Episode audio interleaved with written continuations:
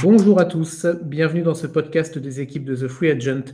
Toute cette semaine, nous allons vous présenter les différentes séries pour ce premier tour des playoffs NBA 2022. Un petit rappel du format pour les non-initiés. Le premier tour des playoffs NBA se déroule sous ce format. Quatre séries dans la conférence Est et quatre séries dans la conférence Ouest. La première équipe de chaque série qui remporte quatre matchs est déclarée vainqueur de ce premier tour et accède directement aux demi-finales de conférence. Dans chaque podcast, deux membres de la team The Free Agent vont être présents pour vous présenter les enjeux d'une de ces huit séries, afin que vous ayez le maximum d'informations avant le coup d'envoi des confrontations. Les matchs débutent ce week-end avec quatre affiches par soir. Pour cet épisode, nous allons passer les 15-20 prochaines minutes avec PH. Salut PH. Salut Chris et bonjour à tous. On va du coup aborder euh, aujourd'hui ensemble la confrontation entre le quatrième et le cinquième de la conférence Est, c'est-à-dire Philadelphie et Toronto. On, va, on fera une première partie qu'on va démarrer d'ici quelques instants avec un petit retour sur la saison régulière des deux équipes. On enchaînera juste après avec les forces et les faiblesses, selon nous, de chacune de ces deux franchises, au vu de, la match-up qui, va se présenter pour eux. Et une dernière partie avec notre petit pronostic. On entame donc avec un petit retour sur la saison régulière des deux équipes. Je vais te donner la parole, PH. Euh, sur quelle équipe tu souhaites faire un petit, euh, retour? Je vais faire un retour, si tu me le permets, sur Philadelphie, puisque c'est l'équipe des deux que j'ai le plus regardé cette saison. Donc voilà, ils nous ont fait une saison comme ils font d'habitude, euh, dans les hauteurs de la conférence Est, avec un, un Joel Embiid extrêmement dominant euh, dans la course au MVP et qui finit pour la première fois de ses carrières meilleur score de la saison. Et d'ailleurs, c'est le premier pivot depuis le Shaq euh, en 2000 à réaliser cet exploit. Donc voilà, ils sont, bien partis dès le début. Euh, ils ont eu des, bonnes séries de victoires. Il y a des moments où c'était un peu moins bien. Euh, ce qu'on peut signaler, c'est qu'ils sont pas top 10 en attaque et en défense dans les ratings. Euh, et ça doit pas leur arriver souvent, je pense. Au rebond, c'est pas, euh, c'est pas exceptionnel, mais voilà, ça reste une, une équipe majeure en NBA avec, euh, avec un, un, gros 5 majeur et puis, euh, et puis une profondeur de banc très intéressante. Après, pour aller pour rajouter un petit peu d'éléments sur cette saison de Philadelphie, c'est une des équipes dont on a le plus parlé pour l'extra sportif. alors, les deux étaient liés, mais sur des, des, événements qui étaient euh, au-delà du parquet. On peut rapidement revenir sur le psychodrame autour de Ben Simmons. Euh, je joue, je joue pas, je fais la tête, le management qui rentre en, en duel de oui, bah, Ben Simmons, il a un contrat de X temps, bah, nous, on n'a pas décidé de bouger si lui ne veut pas bouger. Il y a eu le trade euh, ensuite pour James Harden lors de la trade deadline, donc il a complètement chamboulé évidemment euh, bah, les objectifs, alors je voulais complètement non, mais qui a vraiment permis de, de proposer euh, du côté de Philadelphie un, nouveau style de jeu et des objectifs peut-être un petit peu plus euh, un petit peu plus haut avec maintenant deux, deux All-Stars évidemment avec Joel Embiid et James Harden voire deux, deux Hall of Famer ça après c'est pas nous qui décidons là-dessus. Et tu l'as dit également la performance d'un Joel Embiid stratosphérique qui cette saison a enfin euh, pu jouer quand même une quantité importante de matchs. Une des choses qui était souvent reprochée au Camerounais, bah, c'était ses blessures à répétition, c'était son, cumul de matchs à la fin de la saison, à la fin de chaque saison régulière. Là, cette année, il a vraiment pu euh, être présent pendant une très longue partie de la saison avec des stats incroyables euh, et peut-être le titre de MVP pour lui d'ici quelques semaines. Euh, du, côté de Toronto, maintenant, on a une équipe, des, Raptors qui termine donc cinquième de cette, euh, cette conférence Est avec un bilan de 48 victoires et 34 défaites. Il faut se souvenir euh, quand même pour Toronto, le titre en 2019, évidemment, et Kawhi Leonard. Et ensuite, euh, c'était quand même plus compliqué. Alors, il y a eu la bulle, évidemment, mais ça, c'était pour toutes les équipes. Et la saison dernière, saison, euh, bah, saison 2020-2021, les, les, bah, les, les, Canadiens ne jouaient pas dans leur pays. Ils étaient à Tampa. Ça a vraiment été très compliqué pour eux. Ils l'ont ils l'ont avoué après, mais, que ça l'acclimatation avait été particulière et on peut vraiment, euh, on peut vraiment le penser, le croire évidemment. Euh, perte de repères, euh, la famille toujours loin, les matchs à domicile qui ne le sont pas évidemment. Saison vraiment particulière pour cette équipe des Raptors l'année dernière. Et cette saison, alors on savait qu'il y avait des joueurs qui étaient présents lors du titre de 2019, on savait également qu'il y avait un fond de jeu intéressant, mais très honnêtement, cette cinquième place est vraiment, est vraiment intéressante pour les Raptors. On a une saison, de mon point de vue, plutôt mid-range jusqu'à la fin euh, de l'année civile 2021 avec un bilan de 14 victoires, 17 défaites. Et en 2022, et eh ben là, Toronto termine sur un 24 victoires, 17 défaites. Donc on a le même nombre de défaites entre euh, octobre et décembre 2021 et entre janvier et donc là avril 2022 avec 10 victoires de plus. Donc, euh, on a vraiment une, montée en puissance, une montée en régime de ces Raptors. Ils terminent la saison sur les chapeaux de roue avec huit victoires sur les dix derniers matchs, euh, avec un vrai collectif. On va évidemment en parler dans la deuxième partie, mais une équipe de Toronto qui peut être vraiment un, véritable poil à gratter. On, utilise souvent cette expression, mais là, pour le coup, ça peut vraiment être ça pour une, pour une équipe des Sixers qui ambitionne d'aller euh, d'aller d'aller d'aller loin et qui a évidemment raison d'être ambitieux au vu au vu des joueurs qui composent son effectif. On va passer à la deuxième, la deuxième partie de, ce podcast avec les forces et les faiblesses pour, euh, bah, pour cette match-up entre les, Raptors et les Sixers. PH, de ton côté, euh, quel point tu veux aborder euh, peut-être de prime abord le point le plus important pour toi dans cette, dans cette confrontation à venir? Alors, comme la fois précédente, je vais parler des confrontations pour débuter. Euh, et de manière assez surprenante, c'est Toronto qui a le tiebreaker sur la saison, puisqu'ils ont gagné trois des quatre matchs. Alors, ce qui vous brisser, c'est que sur une des défaites euh, des Sixers, Joel Embiid ne jouait pas. Mais la tendance qui s'est dégagée des autres affrontements, c'est que, euh, c'est que Philadelphie avait du mal à finir les matchs. Voilà. Et si l'élément qui peut être intéressant, tu parlais d'équipe pour la gratter, je pense que c'est totalement ça. Euh, c'est une équipe qu'on a longtemps imaginé loin des playoffs euh, pendant la saison euh, du fait des, blessures et de leur début très poussif. Mais maintenant qu'ils ont une, dynamique assez folle, on peut se dire qu'en fait, ces Raptors, bah, ils ont zéro pression. Alors qu'en face, on a les, les Sixers qu'on connaît, éternel choker en playoff euh, depuis le début du process. En plus, euh, bon, le coach, on y reviendra sans doute après, j'imagine. Mais euh, cette équipe de Toronto, bah, elle n'a pas de pression. Elle n'a pas de pression et en plus, elle, peut profiter justement de cet aspect choker de Philly que je viens d'évoquer. donc, on peut déjà mettre ça en avant. Après, de, là à dire qu'ils existeront dans cette série et que ça sera serré, c'est une autre histoire. Mais en tout cas, ils, ils arrivent vraiment, euh, en tout cas, toute la pression est sur Philly. Voilà, c'est ça que je voulais dire. Oui, oui, bien entendu. Comme on disait tout à l'heure, de par l'arrivée de James Harden, de ce trade incroyable euh, et de, cette, de ce duo, de ce duo de All-Star euh, entre, entre Joel Embiid et James Harden, tu as tout à fait raison de, de, dire que la pression est pour, est pour Philadelphie.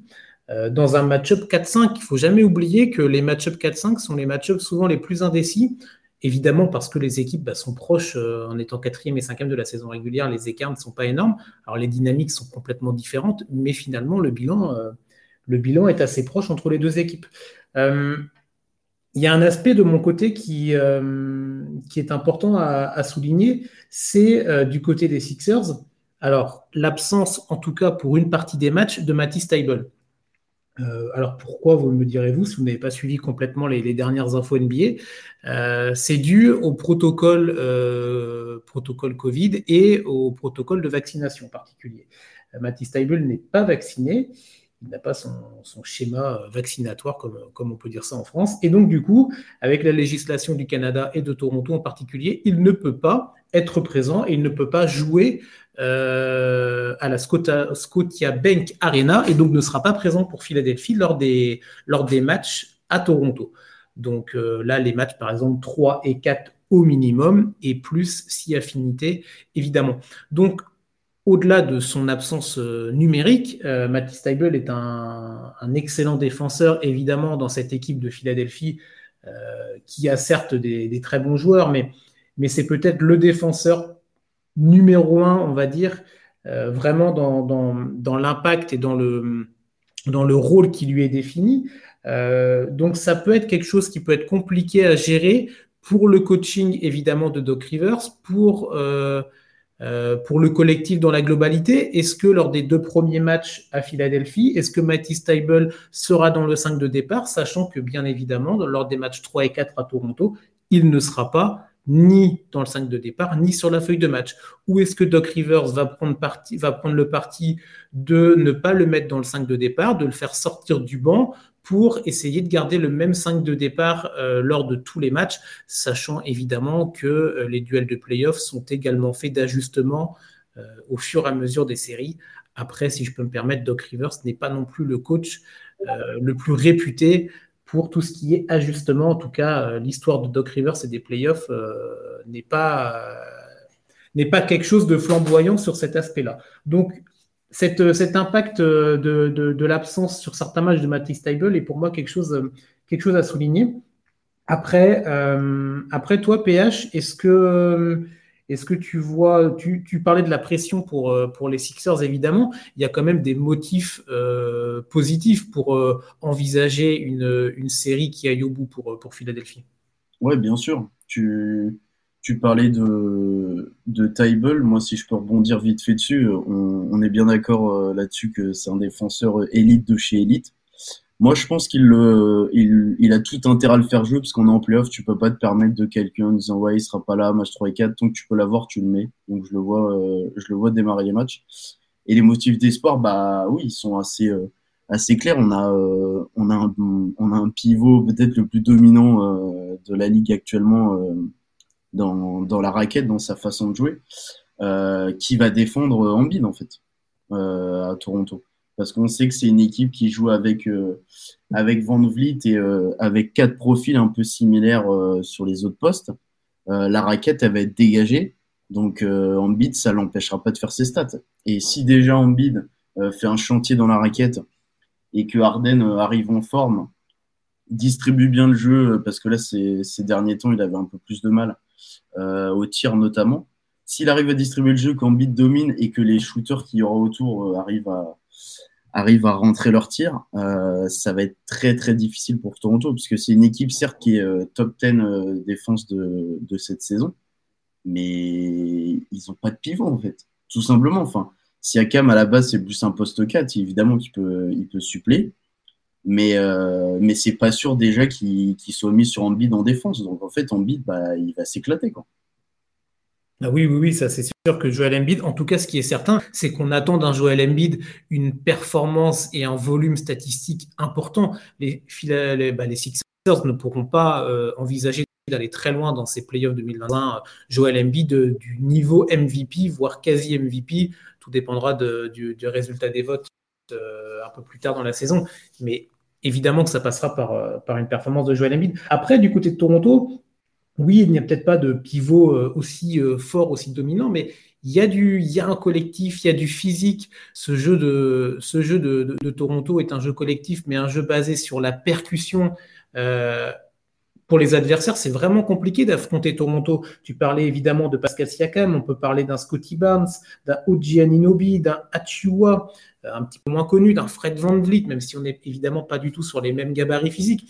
Mais c'est une équipe qui, euh, bah, qui envoie du steak, pardonnez-moi l'expression un petit peu, familière, mais c'est vraiment une équipe qui va rentrer dedans, qui va jouer sur le physique, qui va fatiguer l'adversaire et, euh, ça va vraiment euh, être un, élément à prendre en compte dans, cette série. Et si la série euh, s'avère être une série qui va en 5, 6, voire peut-être 7 matchs, on, en parlera dans notre pronostic. Mais cet aspect physique est quelque chose d'important à, prendre en compte, je pense.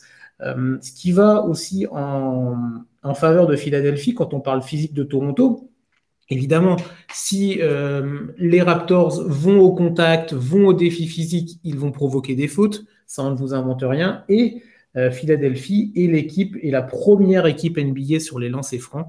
Euh, ils sont à 28 lancers francs par match. Alors évidemment, on a deux, spécialistes en termes de fautes. C'est bah, les deux superstars, hein, Joel Embiid et peut-être encore plus James Harden. Euh, donc première équipe au lancer franc, donc ça va être un aspect qui va vraiment être important pour, euh, pour les Sixers, de, d'aller provoquer des fautes, d'aller casser le rythme évidemment de, de, cette équipe de Toronto, de provoquer des fautes pour aussi bah, avoir une accumulation rapide de fautes des joueurs majeurs euh, type Siakam, type Anunobi, pour aussi bah, qu'ils aillent sur le banc et qu'il y ait du coaching, euh, qui est du coaching de fait. Donc euh, ça risque d'être des matchs déjà en termes de durée qui vont peut-être durer un petit peu plus longtemps que d'autres séries euh, s'il y a euh, beaucoup de lancers francs euh, pour Embiid, pour Harden, sachant qu'en plus, au-delà d'être la première équipe en termes de nombre de lancers par match, les, Sixers ont le meilleur pourcentage de la ligue, en tout cas sur la saison régulière, sur la réussite au lancer franc. Ils sont à plus de 82%. Donc c'est vraiment un élément, un élément important à prendre en compte. Donc ce duel physique va vraiment, de mon point de vue, être quelque chose de fondamental dans, bah, la réussite euh, ou non de, telle ou telle équipe selon, euh, euh, votre, votre pronostic. Est-ce que, toi, PH, tu as un, dernier élément que tu veux mettre en avant? Tout à l'heure, tu parlais peut-être du coaching, des bancs sur cette, confrontation. Ouais, je vais juste rebondir rapidement sur ce que tu disais. Et là, je suis, là où je te rejoins, c'est que c'est une équipe qui est hyper homogène certes, euh, il y a pas mal de, jeunes, euh, même si c'est une équipe qui, contient quand même des, champions NBA. Ça reste une équipe jeune et le fait qu'ils aient euh, qu'ils aient quatre joueurs à peu près du même physique, bah, ça va être hyper intéressant pour switcher en défense parce que tout le monde pourra un peu couvrir tout le monde. Donc ça va être intéressant de voir comment les Sixers et comment Doc Rivers va va répondre à ça. Et, euh, et, ouais, je vais rebondir sur les coachs parce qu'en fait, euh, Nick Nurse euh, est arrivé un peu, un peu de manière surprenante au NBA. Je crois qu'il fait partie de la liste des coachs bagués rookies. Donc, il, a, il a, bon, ok, il avait une équipe intéressante, mais cette équipe de Toronto, il fallait quand même l'amener au titre. Là, depuis que Kawhi est parti, et maintenant il y a Kylori aussi qui est parti, on, a, on a vu qu'il avait des vraies capacités de coaching. Et, euh, et surtout, bah, Doc Rivers, c'est la grosse interrogation, quoi. Parce qu'on connaît. Tu, tu, parlais tout à l'heure de son coaching. Euh, en fait, la le seul moment où vraiment euh, il a été performant, c'est avec les Celtics de 2008. Et on sait que c'était une équipe qui était cheatée et qui avait été construite pour le titre. On a vu l'année dernière euh, sur la série face à Atlanta euh, des choix euh, de coaching complètement catastrophiques, des temps morts qui n'étaient pas pris au bon moment, enfin des, des choix vraiment douteux. Et en fait, l'interrogation, elle est là. Parce qu'on sait que sur le terrain, Embiid va se donner, on sait que, que Harris va se donner. En sortie de banc, il y a des super joueurs. Tyrese Maxi, il fait une très bonne saison. Korkmaz, il est, il est assez sûr au shoot. Millsap vient d'arriver. Mais, euh, mais je pense que Nick Nurse va outcoacher euh, Doc Rivers. Je ne pense pas que ça aura une incidence sur la série. Mais, euh, mais y a, il va falloir voir comment Doc Rivers gère le truc. Mais je suis pas du tout euh, rassuré. Quoi. Oui, oui, oui, oui, moi je suis totalement d'accord avec, euh, avec, tes, avec tes propos. Euh, Doc Rivers fait partie pour moi en tout cas des, de ces coachs NBA qui, qui sont de très bons leaders d'hommes. On peut parler d'un Tyron Lou par exemple aussi du côté des Clippers, qui savent euh, trouver les mots pour motiver une équipe, pour les emmener derrière eux. Mais après, sur l'aspect purement tactique, élément vraiment important euh, dans, des matchs à confrontation comme ça, euh, rapprochés, avec des enchaînements de matchs. C'est vraiment quelque chose qui, pêche du côté de Doc Rivers. Et, c'est vrai que ça peut, euh, ça peut complexifier la série du côté, du côté de Philadelphie. Et on a un Nick Nurse qui, lui, bah, comme, comme des Pascal Siakam, comme des Fred Van Vliet, bah, il connaît le chemin pour aller, pour aller en finale NBA. Alors oui, Doc Rivers aussi le connaît, on a parlé, mais c'était c'était en 2008, donc c'était il y a quand même quelques années de ça. Donc, euh, donc bataille des coachs vraiment intéressante. Euh, je pense que les fans de Philadelphie vont s'arracher les cheveux par avance lors de certains matchs, peut-être comme tu l'as dit tout à l'heure, sur des temps morts, sur des actions particulières, sur des schémas de jeu. Mais je pense qu'ils sont habitués avec, euh, avec Doc Rivers. Mais, mais attention, attention, la bataille, la bataille des coachs peut être, peut être important. Et dernier point que moi je voulais aborder avant qu'on clôture, ce, clôture ce podcast, tu l'as un petit peu parlé, c'est l'impact d'un Tobias Harris. Euh, moi, j'attends beaucoup de, ce joueur-là. Euh, joueur que, j'aimais beaucoup quand il jouait aux Clippers, il arrivait à Philadelphie. Je dis pas qu'il a jamais trouvé vraiment sa place, mais toujours le deuxième ou le troisième euh, joueur offensif de son équipe. Là, là avec l'arrivée de James Harden, évidemment, c'est la troisième arme offensive, mais, mais je ne sais pas. Il va, il va, falloir, il va falloir que Tobias Harris élève bien son niveau de jeu quand Embiid et ou Harden seront, seront sur le banc. Il est fort probable, voire quasi sûr, que Doc Rivers laisse au moins, on espère, soit Embiid, soit Harden en permanence sur le terrain. Sinon, ce serait vraiment un gros problème de coaching à ce niveau-là, mais euh, je pense qu'on n'en est pas là. Euh, à Tobias Harris de se montrer, d'être euh, là quand James Harden va peut-être choquer, parce qu'on sait très bien comment est James Harden aussi. quand ça ne veut pas rentrer, bah, ça va être des step backs, ça va être du jeu en isolation, ça va être du jeu un petit peu personnel. Et, ça va être à ce moment-là que, Tobias Harris va devoir aussi montrer qu'il peut être le joueur, le game changer, comme on dit, sur peut-être un match, voire peut-être deux dans une dans un match qui peut paraître euh, typiquement un match au Canada où les Sixers sont mal embarqués en début de quatrième quart-temps avec un James Harden qui est à, je sais pas, à 5 sur 15 ou 5 sur 17 à 3 points, un Joel Embiid qui est déjà à 4 fautes et qui est sur le banc. Du coup, bah voilà, ça va être à ce, à ce jour-là et aux autres de montrer aussi que Philadelphie, ce n'est pas juste James Harden et Joel Embiid, mais c'est évidemment ces deux joueurs-là plus un collectif, euh, un collectif autour. Euh, si tu veux bien, PH, on va, on va clôturer ce, podcast avec, euh, avec notre pronostic. Bien sûr, allons-y. Alors, bah, on t'écoute, euh, on t'écoute sur une, série qui quand même paraît assez indécise, où je pense que le sweep n'est pas envisageable. Alors, c'est vrai que cette série est très indécise du fait de tous les éléments qu'on a évoqués. Je vais faire confiance à Philly. Pour une fois, j'espère ne pas le regretter je pense que cette équipe de Toronto, euh, malgré, euh, malgré toutes ses, euh, toutes ses forces, ne peut pas rivaliser sur une série en sept matchs face, à, face à Philly.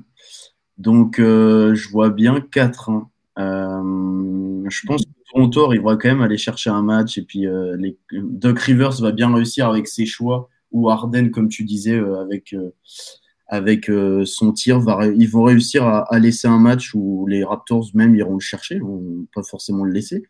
Donc ouais, je vois 4-1 pour Philly. J'espère qu'ils me, me décevront pas parce que c'est quand même une, équipe qui a toujours pas fait de finale de conf, hein, on le rappelle, euh, sous, euh, sous cette ère du process. Donc non, moi je pense que Philadelphie va quand même passer. Ils ont, largement les armes pour, pour passer Toronto. Donc je dis 4-1. Et donc voilà, je te passe Ok, ok, bah, je m'attendais à un score plus serré, honnêtement. Euh, alors moi, je vais voir également euh, les Sixers passer en demi-finale de conférence, mais euh, moi, je m'attends vraiment à, une, à des matchs vraiment serrés avec une équipe de Toronto qui va vraiment perturber le plan de jeu de, de Philadelphie. Moi, je vois un 4-3. Je vois un 4-3, je vois des matchs euh, je vois des matchs vraiment tendus, euh, des matchs longs, comme on a dit tout à l'heure, avec les lancers francs, des matchs physiques, peut-être euh, un, ouais, c'est ça, un match. Alors, il y aura peut-être un James Harden, show, mais peut-être à l'inverse, un match où les deux, superstars de, de Philadelphie seront pas dedans et le collectif de, Toronto va, les percuter. Peut-être un, match où Fred Van Vliet va, nous sortir un 30-35 points de, de, de, de sa musette je vois vraiment une série, euh, une série longue, une série vraiment intéressante. Moi, honnêtement, c'est peut-être euh, la confrontation qui m'intéresse le plus dans ce premier tour. Alors, il y a d'autres évidemment, mais c'est peut-être celle-là sur laquelle je m'attarderai le plus. Je m'attends vraiment à des matchs, euh, des matchs intensifs. Je pense quand même que Philadelphie, de par le talent intrinsèque, ils ont les meilleurs joueurs sur le terrain. On parle beaucoup du, collectif de, de, Toronto, mais voilà, on a quand même un Joel Embiid qui, qui, alors, qui mérite pour certains, mais qui en tout cas est dans la conversation pour le titre de MVP. Ce serait quand même un choke incroyable d'avoir un Joel Embiid et un James Harden qui ne passent pas le premier tour. Mais je pense pour autant que ce sera quand même euh, assez compliqué. Donc pour moi, 4-3 Philadelphie. Là où, là où euh, je vois ce que tu veux dire, c'est que Philly a tout intérêt à ne pas faire durer la série parce que plus la série va durer, plus ça va être. Euh, il va y avoir le doute dans les têtes et on sait que ça peut vite les envahir. Donc, euh, ok, on verra. Mais Philly a tout intérêt à plier vite la série s'ils veulent pas être inquiétés. Oui, et, on terminera là-dessus. Ça me fait penser le côté, les, les, mots MAUX qu'il peut y avoir dans la tête des joueurs de Philadelphie il faut quand même se rappeler la dernière confrontation en playoff 2019 avec le shoot de Kawhi à Toronto. Donc ça, c'est quand même quelque chose qui a marqué, euh, qui a marqué les Sixers. On se souvient des images de Joel Embiid en pleurs. Euh, euh, quittant, la, salle de Toronto dans les, dans les travées, dans les vestiaires. c'est quelque chose qui a marqué une génération, en tout cas dans les derniers playoffs, dans les dernières saisons, c'était quand même quelque chose d'incroyable. Et c'est vrai qu'il ne faudrait pas pour les Sixers avoir de vieux démons qui reviennent face aux Canadiens. En tout cas, c'est avec euh, cette qualification pour nous euh, des, Sixers que se termine cette preview de la série entre Philadelphie et Toronto. N'oubliez pas, hein, toute la semaine, les équipes de The Free Agent sont sur le pont pour vous préparer au mieux à ces playoffs NBA 2022, avec bien entendu toutes les autres séries à l'Est comme à l'Ouest en podcast. Et pour ceux qui veulent en savoir encore plus, un article écrit sur cette série est rédigé par un autre membre de l'équipe afin que vous soyez fin prêt à quelques heures du début des playoffs NBA. PH, je te remercie pour euh, cette, euh, cette preview. Merci à toi, Chris, c'était un plaisir et merci à tout le monde de nous avoir écoutés. Et on a hâte que ces playoffs démarrent. Ah oui, oui, on a très très hâte. On sera présent évidemment sur The Free Agent pour, euh, bah, pour vous faire vivre ça sur le site internet, sur les réseaux sociaux. On vous souhaite en tout cas une bonne journée et à très vite sur The Free Agent.